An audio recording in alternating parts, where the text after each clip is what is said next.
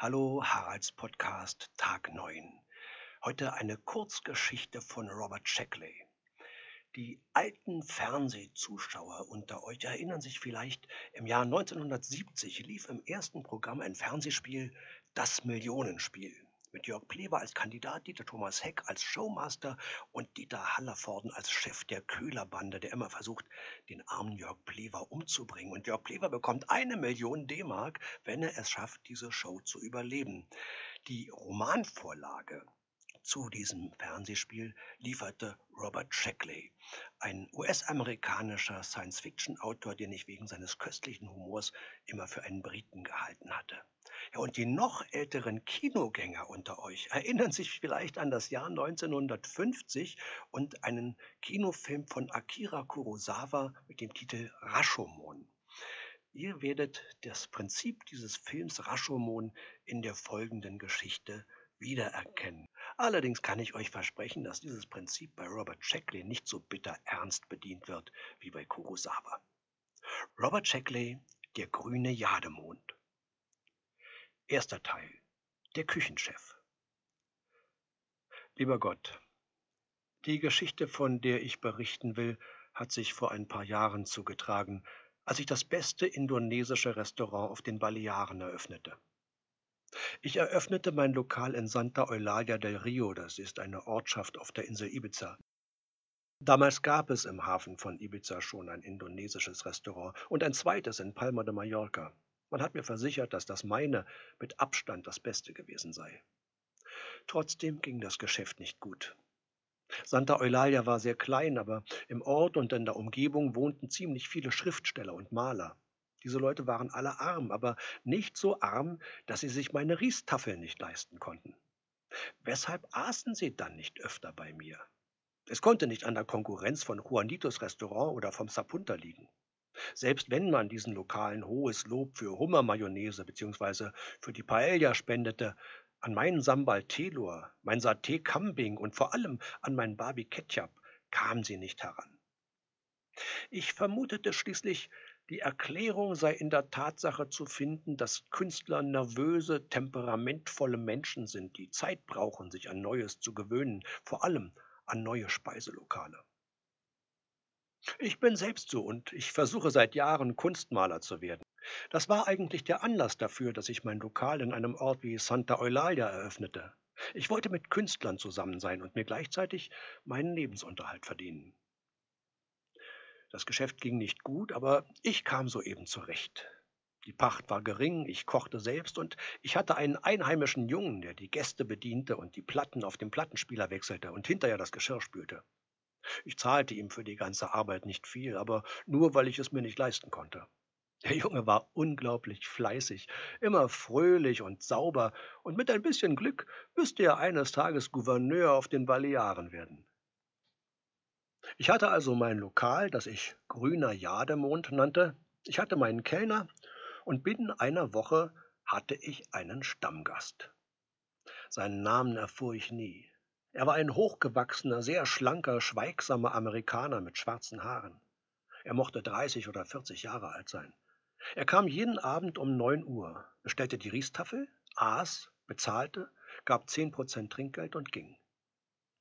Ich übertreibe nur wenig, denn sonntags aß er Paella im Sapunta und jeden Dienstag aß er die Hummermayonnaise bei Juanito. Aber warum nicht? Ich pflegte dort auch zu essen. An den anderen fünf Abenden in der Woche aß er meine Riestafel. Gewöhnlich allein, ein oder zweimal mit einer Frau, manchmal mit einem Bekannten. Er aß wortlos, während Pablo, mein Kellner, durch das Lokal eilte, servierte und neue Schallplatten auflegte. Offen gesagt, ich konnte in Santa Eulalia von diesem Gast allein leben. Nicht gut, aber ich konnte es. Damals war das Leben noch billig. Wenn man sich nun in einer solchen Lage befindet, wenn man mehr oder weniger von dem lebt, was ein einziger Gast ausgibt, neigt man natürlich dazu, sich mit ihm genauer zu befassen. Das war der Anfang meiner Sünde. Wie bei vielen Sünden erschien sie zunächst harmlos. Ich wollte diesen Mann ermutigen. Ich begann zu studieren, was er bevorzugte und was er nicht mochte. Ich servierte eine Riestafel mit 13 Beilagen und verlangte dafür 300 Peseten, was damals knapp über 5 Dollar waren. Äh, Riestafel heißt Reistafel. Es handelt sich um die holländische Abwandlung indonesischer Küche. Man stellte den Reis in die Mitte der Tafel und tränkt ihn in Sayur, eine Art Gemüsesuppe. Dann legt man verschiedene Gerichte um den Reis herum. Daging Curry, das ist Rindfleisch in Currysoße, Satay Babi, an Spießen gebratenes Schweinefleisch in Erdnusssoße, Sambal Udang, Leber in Chilisoße. Das sind die teuren Gerichte, weil sie Fleisch enthalten. Dann gibt es Sambal Telur und Perkedel, Eier in Chilisoße und Fleischklößchen, verschiedene Gemüse- und Obstgerichte. Schließlich kommt die Garnierung dazu, wie Erdnüsse, Krabben, geraspelte Kokosnuss, gewürzte Kartoffelchips und dergleichen mehr. Alles wird in kleinen Schüsseln serviert und man hat den Eindruck, dass man für seine 300 Peseten eine Menge zu essen bekommt. Ja, das stimmt natürlich auch, aber es ist nicht so viel, wie es den Anschein hat. Mein Gast aß mit großem Appetit und leerte gewöhnlich acht oder zehn Schüsseln zu etwas mehr als der Hälfte vom Reis. Nicht schlecht für einen Nicht-Holländer. Aber damit war ich nicht zufrieden. Mir fiel auf, dass er niemals Leber aß. Ich ersetzte sie durch Sambal Ati, Krabben in Lebersoße. Meine Satés schienen ihm besonders zu schmecken, also vergrößerte ich diese Portionen und gab sehr viel Erdnusssoße dazu. Binnen einer Woche konnte ich erkennen, dass er merklich zunahm. Das ermutigte mich. Ich verdoppelte seine Portion Rempeyek Erdnusswaffeln und auch die Fleischklößchen. Der Amerikaner begann zu essen wie ein Holländer. Er begann rasch rundlich zu werden, und ich half ihm dabei. Nach zwei Monaten hatte er zehn oder fünfzehn Pfund Übergewicht. Mir war das gleichgültig. Ich versuchte, einen Gefangenen meiner Küche aus ihm zu machen. Ich kaufte größere Schüsseln und servierte größere Portionen. Ich ergänzte die Tafel um ein weiteres Fleischgericht, Barbie Ketchup, Schweinefleisch in Sojasauce, und ließ die Erdnüsse weg, die er nie anrührte. Nach dem dritten Monat befand er sich an der Schwelle zur Fettleibigkeit. Das lag hauptsächlich am Reis und an der Erdnusssoße. Und ich saß in meiner Küche und spielte auf seinen Geschmacksnerven wie ein Organist auf seiner Orgel, und er haute rein, das Gesicht jetzt rund und schweißglänzend, während Pablo mit den Gerichten umhertanzte und die Schallplatten wechselte wie ein Derwisch. Es war inzwischen klar, der Mann war für meine Riestafel anfällig. Seine Achillesferse befand sich sozusagen in seinem Magen. Aber es ließ sich nicht einmal so einfach ausdrücken. Ich musste annehmen, dass der Amerikaner die 30 oder 40 Jahre seines Lebens vor seiner Begegnung mit mir als magerer Mensch gelebt hatte. Aber was gestattet einem Menschen, schlank zu bleiben? Eine Unterlassung, meine ich. Der Mangel an einer bestimmten Nahrung, die den besonderen Wünschen seiner Geschmacksnerven wirklich entspricht. Nach meiner eigenen Theorie sind magere Menschen potenziell dicke Menschen, die einfach nicht ihre passende, ganz besondere Nahrung gefunden haben. Ich kannte einmal einen dürren Deutschen, der erst zunahm, als er für eine Baufirma nach Madras musste und dem verblüffenden Spektrum südindischer Currygerichte begegnete. Ich kannte einen hohlwangigen Mexikaner, der als Gitarrist in Londoner Nachtclubs arbeitete und mir versichert hatte, dass er in seinem Geburtshaus Morelia stets zunehme. Er erzählte mir, dass er überall in Zentralmexiko ordentlich, wenn auch nicht üppig, essen könne, dass aber die Küche von Oaxaca, südlich des Yucatan, für ihn glatt ausscheide, so hervorragend sie auch sei. Und dann gab es noch einen Mann, einen Engländer, der bis zur Ausweisung aller Ausländer fast sein ganzes Leben in China verbracht hatte und der mir erklärte, dass er immer schwächer werde, weil ihm die Küche von Szechuan fehle, während ihm die von Kanton, Shanghai oder die Mandarinküche gar nicht behage. Er berichtete, dass die regionalen Unterschiede der Küche in China größer seien als in Europa oder es früher waren und dass sich sein Fall mit dem eines in Stockholm gestrandeten Neapolitaners vergleichen lasse. Er sagte, das Essen in Szechuan sei stark gewürzt, aber delikat. Er lebte in Nizza bei provenzalischer Küche, die er mit importierten Kidneybohnen und Sojasauce und weiß Gott was noch allem ergänzte. Er sagte mir, es sei ein Hundeleben, aber vielleicht lag das zum Teil an seiner Frau. Es gab also Präzedenzfälle für das Verhalten meines Amerikaners. Er war offenkundig einer der Menschen, die nie einer ihnen wirklich genehmen Küche begegnet sind. Jetzt hatte er sie mit meiner Riestafel gefunden, und er aß, um 30 oder 40 Jahre Entbehrung aufzuholen. In einer solchen Situation muss der moralische Küchenchef versuchen, die Verantwortung für seinen gefräßigen Gast zu übernehmen. Der Küchenchef befindet sich schließlich in der Lage eines Marionettenspielers. Er ist es, der die kulinarischen Wünsche seines Gastes manipuliert. Ich kannte in Paris einen französischen Küchenchef, durchdrungen vom Geiste Escoffiers, der sich grundsätzlich nicht dazu herbeiließ, seinen Gästen eine zweite Portion Quiche Lorraine oder Tarte d'Oignon zu servieren, die zu seinen Spezialitäten gehörten. Er sagte, eine zweite Portion, egal wovon, ist die Verzerrung einer ausgewogenen Mahlzeit, und ich gebe mich nicht dazu her, für ein paar schäbige Francs Perversitäten zu unterstützen. Ich spendete dem Meisterkoch Beifall, aber ich war unfähig, seinem Beispiel zu folgen. Ich war im Grunde kein Küchenchef, sondern einfach ein armer Italiener mit einem unerklärlichen Talent für die Zubereitung von Reistaffel. Mein eigentlicher Wunsch war, Kunstmaler zu werden. Mein Charakter ist und war zu meinem größten Bedauern opportunistisch. Ich fuhr fort, meinen Gast vollzustopfen, und meine Sorgen nahmen zu.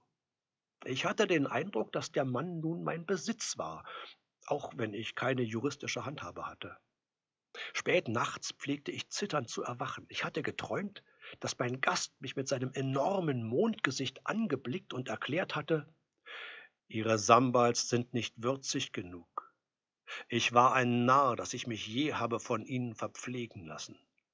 Unsere Beziehung ist beendet. Rücksichtslos verdoppelte ich seine Portion Satay Kambing Madura, servierte den Reis in Öl und Safran gebraten statt gekocht, fügte eine großzügige Portion Satay Ayam, Huhn in Chilisauce mit gemahlenen Nüssen hinzu, alles sehr nahrhaft, alles dazu bestimmt, seine Abhängigkeit von mir zu erhalten und zu steigern. Mir scheint, er aß und ich kochte in einem Zustand des Deliriums. Sicherlich waren wir beide inzwischen nicht mehr normal. Er war nunmehr unförmig geworden, eine aufgeblähte, pralle Wurst von einem Menschen. Jedes Pfund, das er zunahm, schien mir ein Beweis für meine Macht über ihn zu sein. Es war aber auch eine Quelle zunehmender Besorgnis für mich, denn er konnte nicht ewig so zunehmen. Und dann änderte sich eines Abends alles. Ich hatte eine kleine zusätzliche Delikatesse für ihn vorbereitet. Sambal Ati, Krabben in Chilisauce, eine extravagante Geste von mir, wenn man die ständig steigenden Krabbenpreise bedenkt. Trotzdem, ich glaubte, sie würden ihm schmecken. Er kam nicht, obwohl es einer seiner regulären Abende war. Ich hielt zwei Stunden länger geöffnet als üblich, aber er kam nicht. Am nächsten Abend blieb er auch fort. Am dritten Abend erschien er wieder nicht. Aber am vierten Abend watschelte er herein und setzte sich an seinen Tisch. Ich hatte mit dem Mann nie gesprochen, seitdem er bei mir speiste. Aber nun nahm ich mir die Freiheit, an seinen Tisch zu treten, mich knapp zu verbeugen und zu sagen, wir haben Sie die letzten Abende vermisst, mein Herr. Es tut mir leid, dass ich nicht kommen konnte, erwiderte er. Ich fühlte mich nicht wohl. Nichts Ernstes, hoffe ich, sagte ich. Durchaus nicht. Nur ein kleiner Herzanfall. Der Arzt meinte aber, ich sollte ein paar Tage im Bett bleiben. Ich verbeugte mich. Er nickte. Ich kehrte in meine Küche zurück. Ich rührte in den Töpfen. Pablo wartete darauf, dass ich die Schüsseln füllte. Der Amerikaner stopfte die riesige rote Serviette, die ich eigens für ihn gekauft hatte, in den Kragen und wartete. Auf einmal kam mir voll zu Bewusstsein, was ich schon die ganze Zeit geahnt haben musste, dass ich dabei war, diesen Mann umzubringen. Ich starrte meine Töpfe mit Sambals und Satés, meine Reiskessel, meine Sajorfässer an und erkannte sie als Instrumente langsamen Tötens, so wirkungsvoll wie eine Henkerschlinge oder ein Knüppel. Jeder Mensch hat seine Küche, aber jeder ist auch durch die geschickte Steuerung seines Appetits umzubringen. Plötzlich schrie ich meinen Gast an. Das Restaurant ist geschlossen. Aber warum denn? fragte er. Das Fleisch ist schlecht geworden. gab ich zurück. Dann servieren Sie mir eine Ristafel ohne Fleisch, antwortete er. Unmöglich, sagte ich. Es gibt keine Ristafel ohne Fleisch. Er starrte mich erschrocken an. Dann bringen Sie mir ein Omelett mit viel Butter gebraten. Ich mache keine Omelettes. Dann ein Schweinekotelett, sehr fett. Oder eine Schüssel gebratenen Reis. Mein Herr scheint nicht zu begreifen, erklärte ich. Ich mache nur Ristafel, richtig und vollständig. Wenn das unmöglich wird, mache ich gar nichts. Aber ich habe Hunger, rief er klagend wie ein Kind. Essen Sie bei Juanito Hummermayonnaise oder Paella im Sapunta. Es wäre nicht das erste Mal, fügte ich hinzu. Ich war auch nur ein Mensch. Das will ich aber nicht, sagte er, den Tränen nahe. Ich will meine Ristafel. Dann fahren Sie nach Amsterdam, schrie ich ihn an, stieß meine Töpfe mit Saté und Sambals auf den Boden und stürmte hinaus. Ich packte ein paar Sachen und fuhr mit dem Taxi nach Ibiza. Von dort flog ich nach Rom. Ich war grausam zu meinem Gast gewesen, das räume ich ein. Aber ich hatte es für nötig gehalten. Er musste schlagartig am Essen gehindert werden. Und ich musste daran gehindert werden, ihn zu verköstigen. Meine weiteren Reisen sind für diese Beichte nicht von Belang. Ich will nur hinzufügen, dass ich jetzt das feinste Riestafelrestaurant auf der griechischen Insel Kos besitze und betreibe.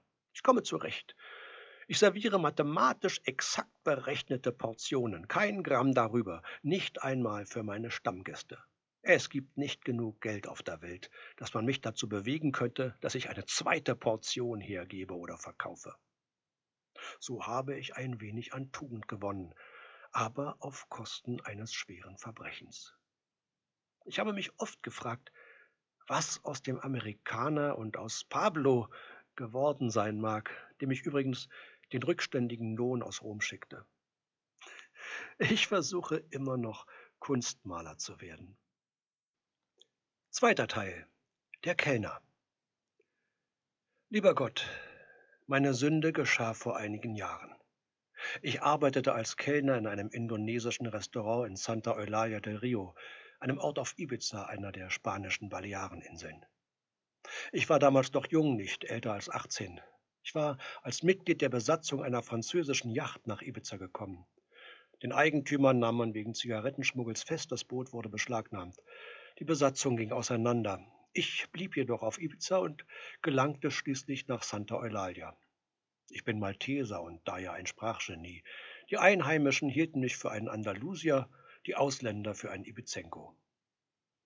Als der Holländer sein Riestaffellokal eröffnete, interessierte ich mich zunächst nicht dafür. Ich half einen Tag bei ihm aus, weil ich nichts Besseres zu tun hatte und weil sonst niemand für den geringen Lohn bei ihm arbeiten wollte. An diesem ersten Tag stieß ich aber auf seine Schallplattensammlung. Der Holländer hatte eine große Sammlung von Shellac-Platten, darunter viele klassische Jazzaufnahmen.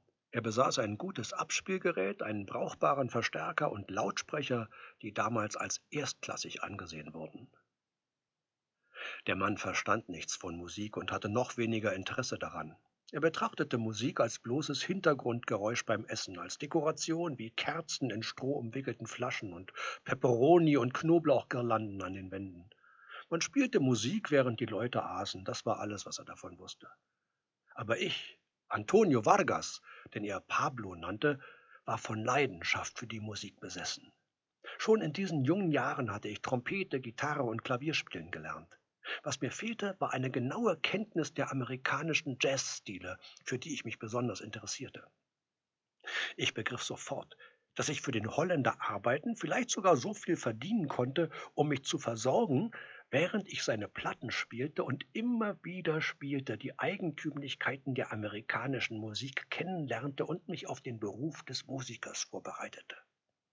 Der Holländer war damit einverstanden, dass ich seine Platten abspielte. Es blieb ihm kaum etwas anderes übrig, denn wer hätte sonst um diesen Lohn bei ihm gearbeitet? Ganz gewiss nicht die Ausländer, nicht einmal die Einheimischen, die sich bescheiden kleiden, meist aber begütert sind. Es gab nur mich. Und ich betrachtete mich allein schon durch Louis Armstrong reich entlohnt. Ich sortierte, ordnete und säuberte die Platten, zwang ihn, eine Diamantabspielnadel aus Barcelona kommen zu lassen, platzierte die Lautsprecher anders, um Verzerrungen zu verhindern und stellte harmonische Jazzprogramme zusammen. Häufig begann ich mit Duke Ellingtons Orchester und Mood Indigo, erreichte in der Mitte Stan Kenton und schloss zur Beruhigung mit Bye Bye Blues, gesungen von Ella Fitzgerald. Das war aber nur eines von meinen Programmen. Mir fiel bald auf, dass ich für ein Publikum von einer Person spielte, mich und den Holländer nicht mitgezählt, der Ravel nicht von Ravi Shankar unterscheiden konnte. Ich hatte nämlich einen Zuhörer bekommen, er war ein hochgewachsener, sehr schlanker, schweigsamer Engländer und offensichtlich ein Jazzliebhaber. Ich sah, dass er im Takt mit der Musik aß, die ich spielte, langsam und träge, wenn ich You Ain't Been Blue, schnell und abgehackt, wenn ich Caravan laufen ließ. Aber mehr noch, seine Stimmung änderte sich deutlich, wenn ich die Platten wechselte.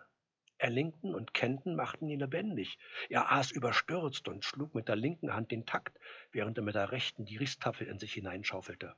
Charlie Barnett und Parker wirkten dämpfend auf ihn, gleichgültig welches Tempo sie spielten, und er begann den Mund zu spitzen und die Brauen zusammenzuziehen. Wenn man Musiker ist wie ich, möchte man seinem Publikum gefallen, wobei man natürlich immer bei seinem Metier zu bleiben hat. Und ich machte mich daran, meinen Zuhörer zu umgarnen.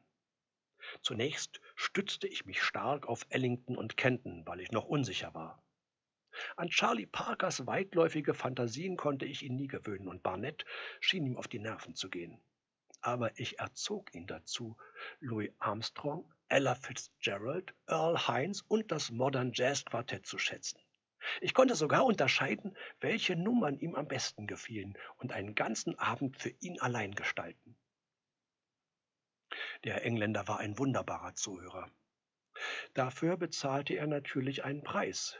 Abend für Abend musste er die Riestafel des Holländers essen, eine Zusammenstellung kleiner Schmorgerichte mit verschiedenen Namen, die alle zu stark mit Chilisauce gewürzt waren. Man kam nicht darum herum. Der Holländer ermutigte die Leute nicht, in seinem Lokal zu sitzen, ohne zu essen. Wenn man hereinkam, drückte er einem die Speisekarte in die Hand. Sobald man das Besteck weglegte, brachte er die Rechnung. Das mag in Amsterdam üblich sein, in Spanien gehört sich das nicht. Vor allem die Ausländer, die sich spanischer geben als die Spanier, missbilligten das und blieben fort. Als Folge seiner primitiven, habgierigen Art konnte sich der Holländer nur auf einen einzigen Gast verlassen, auf den Engländer, der eigentlich nur kam, um die Schallplatten zu hören. Nach einiger Zeit fiel mir auf, dass mein Zuhörer zunahm. Ich nahm das als Anerkennung für meinen geliebten Jazz und für mich, den Dirigenten und Arrangeur dieser Musik. Jemand, der sich fortwährend durch diese gigantische und unaussprechliche Risstafel hindurcharbeiten konnte, musste wirklich ein Musikbegeisterter sein. Ich war jung, sorglos, verantwortungslos. Ich achtete nicht auf meine Pflichten als Musiker, nämlich außer Faszination auch Ausgewogenheit und Katharsis zu bieten. Nein, ich war darauf aus, den Mann einzufangen, ihn mit meinen Schallplatten zu gewinnen, ihn zum Sklaven von Armstrong, Ellington und mir zu machen. Der Engländer wurde dick. Ich hätte etwas Strenges, Klassisches spielen sollen, Big Spiderbecke oder einen anderen von den Dixieland-Formalisten. Sie waren nicht nach seinem Geschmack, aber sie hätten ihn vielleicht gezügelt. Ich tat es nicht. Schamlos gab ich ihm, was er wollte.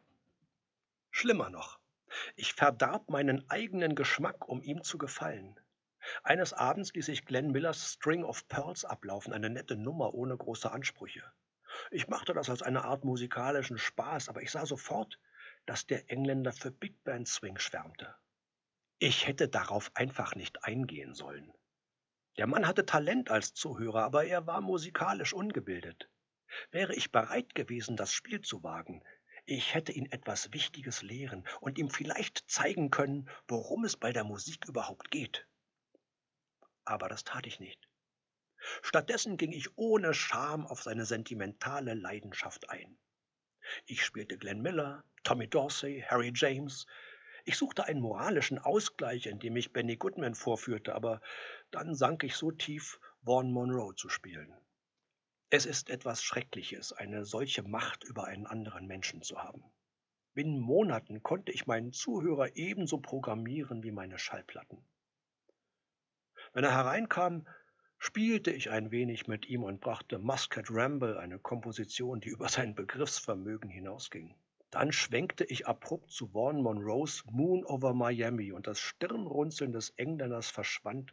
Ein schwaches Lächeln umspielte seine dicken Lippen und er schaufelte die ungenießbare Ristafel in sich hinein.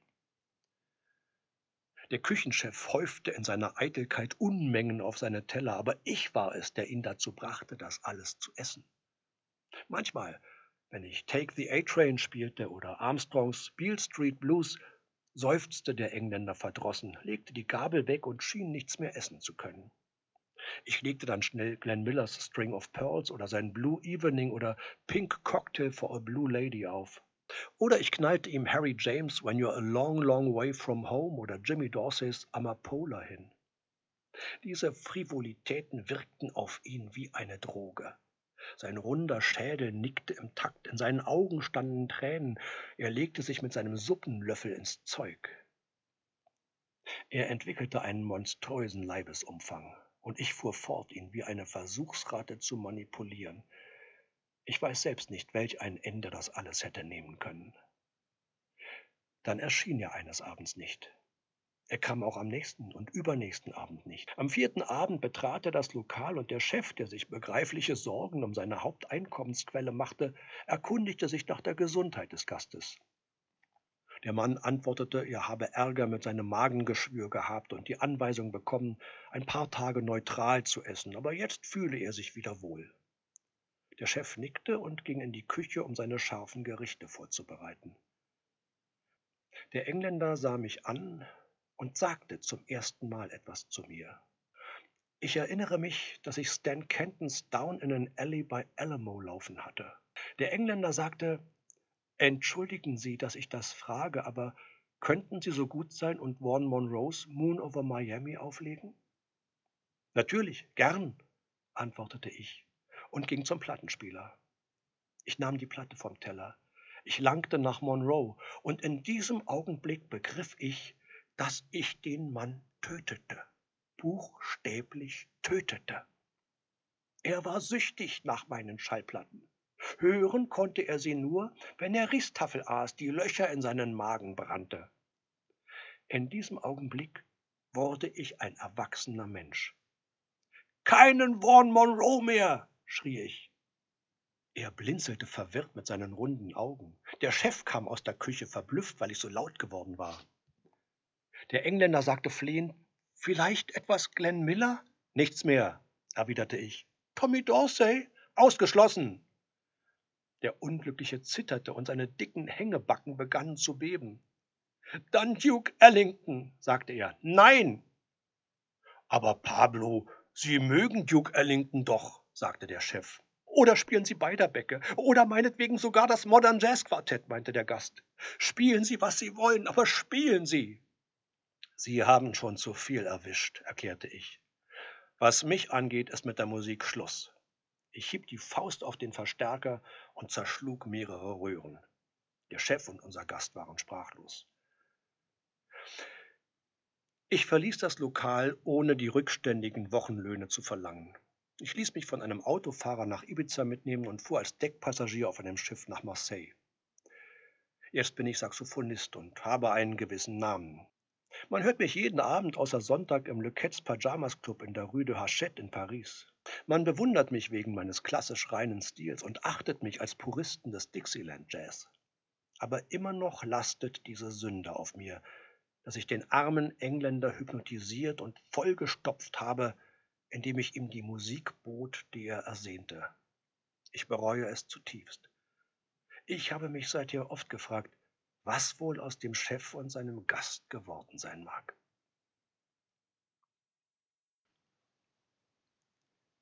Dritter Teil. Der Gast.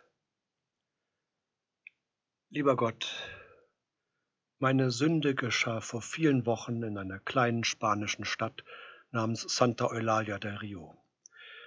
Ich habe diese Sünde bis jetzt nie eingestanden, aber nun fühle ich mich dazu gezwungen. Ich war nach Santa Eulalia gekommen, um ein Buch zu schreiben. Meine Frau begleitete mich. Wir hatten keine Kinder. Während meines Aufenthaltes eröffnete jemand ein Riestafelrestaurant. Ich glaube, der Mann war Finne oder vielleicht Ungar. Sein Lokal wurde von der ganzen Ausländerkolonie begrüßt. Bevor dieser Mann kam, hatten wir die Wahl, im Sapunta Paella oder bei Juanito Hummermayonnaise zu essen. Das Essen war in beiden Lokalen gut, aber nach einer Weile wird selbst das beste Gericht monoton. Viele von uns gingen ins Yin Tang, wie er es nannte. Dort herrschte stets Betrieb. Wenn man hinzunimmt, dass der Ungar eine schöne Schallplattensammlung und eine gute Abspielanlage besaß, so konnte ein solches Lokal nur florieren. Ich begann dort fünf Abende in der Woche zu essen. Meine Frau war ein wunderbares Wesen, aber keine besonders gute Köchin. Ich gehörte zu den Stammgästen des Ungarn. Nach ungefähr einer Woche fiel mir der Kellner auf. Er war jung, nicht älter als 16 oder 17 und nach meiner Meinung Indonesier. Er hatte eine reine olivfarbene Haut, Haare und Augenbrauen waren kohlschwarz. Er war schlank, graziös und behende. Es war ein Vergnügen, ihn hin und her eilen, servieren und die Schallplatten wechseln zu sehen. Das hört sich harmlos an, nicht wahr? Aber was sich ergab, war eine dunklere, weniger unschuldige Komplikation. Wie gesagt, ich bewunderte seine Anmut und Schönheit, so wie man als Mann die Vorzüge eines anderen Mannes schätzt. Nach der zweiten Woche ertappte ich mich jedoch dabei, dass ich besonders auf seine feinen Züge, die stolze Haltung des Kopfes, auf seine Schultern, auf die schöne Wölbung seines Gesäßes achtete. Ich geriet in einen Zustand der Selbsttäuschung. Ich sagte mir, dass ich den Jungen etwa so bewunderte, wie man das bei einer griechischen Statue oder bei den heroischen Gestalten Michelangelos tut. Ich sagte mir, dass mein Interesse rein ästhetischer Natur sei, nicht mehr. Und ich besuchte das Restaurant fast jeden Abend, um Ristafel zu essen, eines der nahrhaftesten Gerichte, die es auf der Welt gibt. Nach dem ersten Monat erkannte ich zu meinem Entsetzen, dass ich mich in den Jungen vernarrt hatte. Mir wurde bewusst, dass ich ihn berühren, sein Haar streicheln, den Linien seines Körpers nachspüren und noch andere, schrecklichere Dinge tun wollte. Ich bin nie ein Homosexueller gewesen. Ich hatte nie Anlass, mich für einen solchen zu halten. Sex mit Frauen war mir immer eine Freude gewesen, und ich hatte nie begreifen können, dass ein Mann am Körper eines Mannes Gefallen finden konnte. Jetzt wusste ich es, zu meinem Kummer. Die Scham über meine Erkenntnis blieb mir nur wegen der Heftigkeit meiner Leidenschaft erspart.